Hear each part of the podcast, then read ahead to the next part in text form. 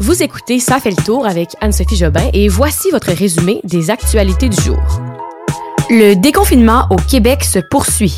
Legault abandonne la contribution santé et Jérémy Gabriel poursuit une fois de plus Mike Ward.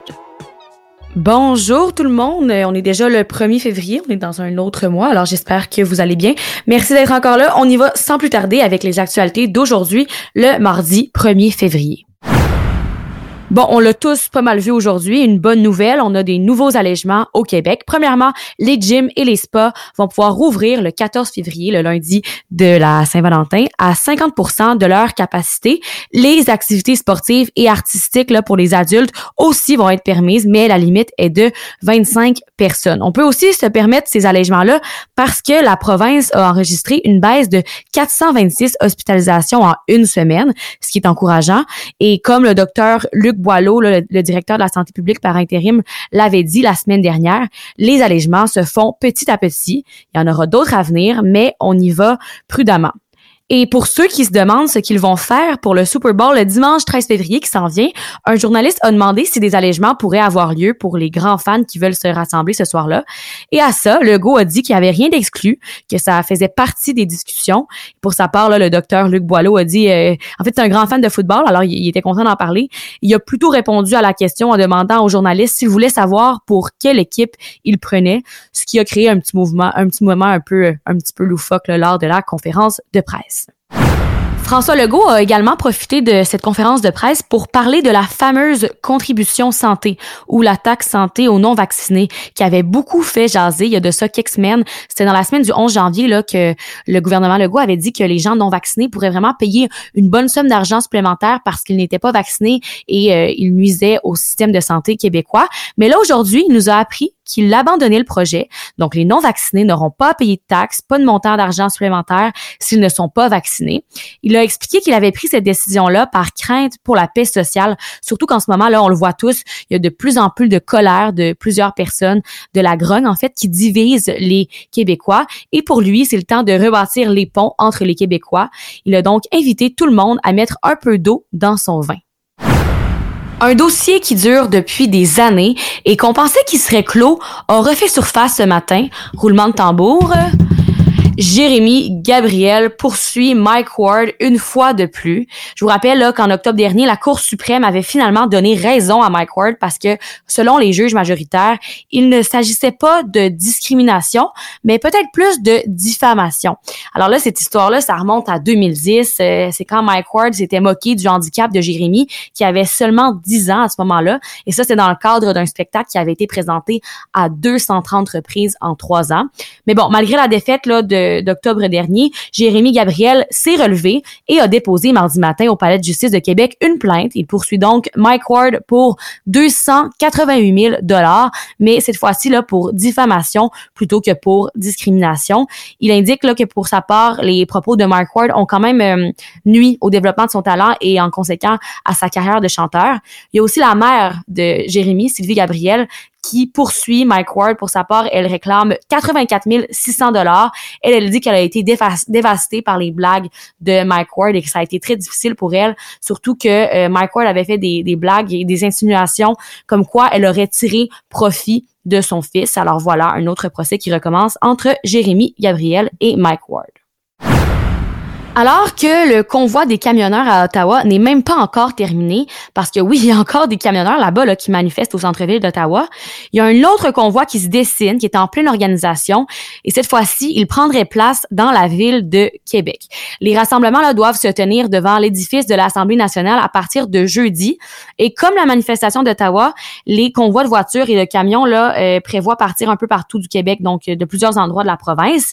La journée qui risque d'être la pire, c'est samedi encore une fois, parce qu'une grande partie des manifestants là, prévoient arriver en après-midi, en début d'après-midi, cette journée-là. Donc, peut-être un secteur à éviter là, si jamais ça, ça se concrétise encore plus.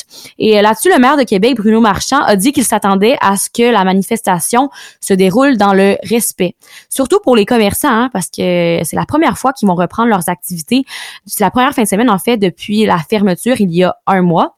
Et aussi ce week-end, c'est la première fin de semaine des activités du Carnaval de Québec, un carnaval qui va être un peu plus compliqué dans le contexte de la pandémie. Alors on espère qu'ils ne deviendront pas les victimes des manifestations en fin de semaine. Un petit mot sur le gaz, le prix de l'essence qui ne cesse de monter. Là, aujourd'hui, les automobilistes doivent débourser environ 1,61 le litre. C'est une hausse de plusieurs cents. Et pour vous donner une petite idée, là, une voiture compacte, une voiture quand même économique avec un réservoir de 45 litres qui ne consomme pas trop, la facture monte maintenant à environ 70 dollars pour faire le plein. Moi, ça, moi, j'ai capote quand j'ai commencé à avoir une voiture il y a quatre ans, ça me coûtait 27 dollars remplir et maintenant ça me coûte près de justement ça, 70 dollars. Et euh, des spécialistes là ont même prévu en début d'année que les Québécois pourraient payer une et 80 dollars du litre d'ici la fin du mois de juin et ça, c'est vraiment du jamais vu. On le sait, au Québec, il est très difficile pour plusieurs Québécois d'avoir un médecin de famille. Et le gouvernement, on le sait aussi, travaille très fort pour trouver des solutions parce qu'en date du 31 décembre dernier, il y avait près de 1 million de Québécois qui étaient en attente d'un médecin de famille. Alors la CAC avait proposé le projet de loi 11 en novembre 2021, en novembre dernier. C'est un projet qui prévoit des mesures pour mieux connaître l'emploi du temps des omnipraticiens, des médecins de famille, euh, afin que plus, plus de Québécois puissent avoir accès à euh, ben, à rencontrer un médecin de famille tout simplement. En gros, là, le gouvernement disait que certains omnipraticiens ne prenaient pas en charge suffisamment de patients et qu'ils devraient être tenus de se rendre disponibles auprès des personnes qui prendraient des rendez-vous en ligne. Aujourd'hui, c'était donc le premier jour des consultations publiques pour étudier le projet de loi avec différents groupes. Et un qui était qui témoignait en premier ce matin, c'est la Fédération des médecins omnipraticiens du Québec, donc le groupe qui représente les médecins de famille. Et eux ont demandé que le projet soit retiré. C'est le président, le Marc-André Amiot, qui, euh, qui parlait et qui a dit que oui, il existe un important problème là, d'avoir euh, pour avoir accès à un médecin de famille au Québec. C'est difficile, mais la solution que propose le gouvernement, comme je vous ai dit plus, plus tôt, c'est pas la bonne méthode.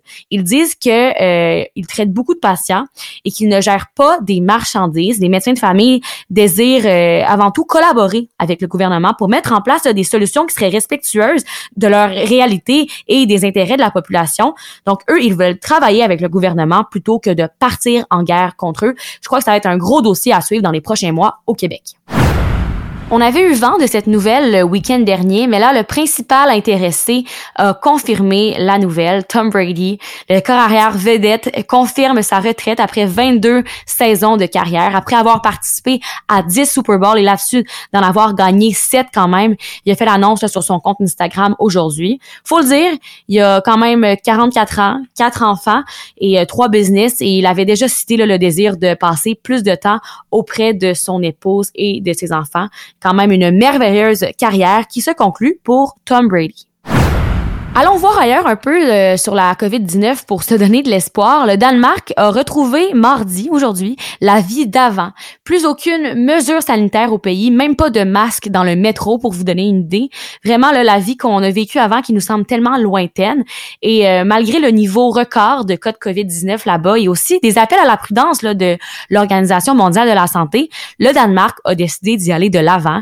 Ils disent qu'ils sont protégés par leur forte couverture vaccinale et aussi par la sévérité qui est un peu moins grave du variant Omicron. On termine avec notre tour dans le passé pour voir ce qui a marqué l'actualité euh, à même date qu'aujourd'hui, donc le 1er février, dans l'histoire euh, du monde. Et je retourne il y a 19 ans. Une histoire très triste, c'est la navette américaine Columbia qui revenait de sa mission dans l'espace. Et lorsqu'elle est rentrée dans la phase, dans l'atmosphère, la navette se désintégrait. L'accident avait coûté la vie à sept astronautes. Ce qui s'était passé, pour faire une histoire courte, c'est qu'un morceau de mousse isolante qui protégeait le réservoir central avait heurté l'aile gauche de la navette au moment du décollage et au final, les pièces qui normalement protègent la navette de la chaleur qui est produite lorsque la navette rentre dans l'atmosphère, eh bien les pièces avaient été endommagées. C'est tout pour aujourd'hui. Ça fait le tour, comme on dit. Alors, merci d'avoir été là et je vous dis à demain pour le prochain résumé des actualités de la journée. Bye bye, bonne soirée.